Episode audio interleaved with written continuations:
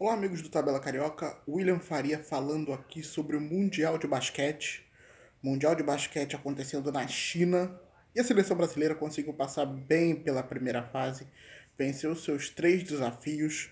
Inicialmente, derrotou a seleção neozelandesa, depois venceu a seleção grega, que era favorita no confronto, e por fim venceu o Montenegro, classificando em primeiro lugar.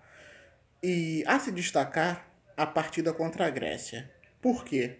A defesa jogou muito bem, o Brasil tomou menos de 80 pontos, conseguiu anular Giannis Antetokounmpo, atual MVP da NBA, e viu algumas lideranças mais experientes jogar muito bem, especialmente o Alex Garcia, que fez mais de 10 pontos nas três partidas.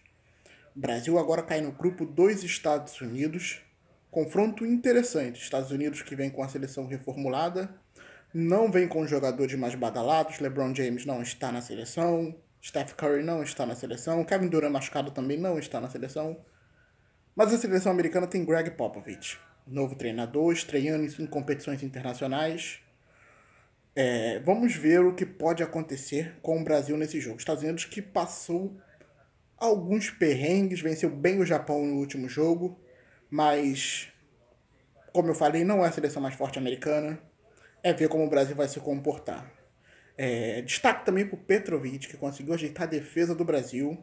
No jogo contra a Grécia, o Brasil tirou o Giannis Antetokounmpo do garrafão. Fez ele jogar no perímetro, onde não é ainda o forte do grego. Então vamos esperar e ver o que o Brasil pode fazer nessa segunda fase. O Brasil também vai pegar a República Tcheca na segunda fase. É isso, galera. Curtam as páginas do Tabela Carioca. E até mais.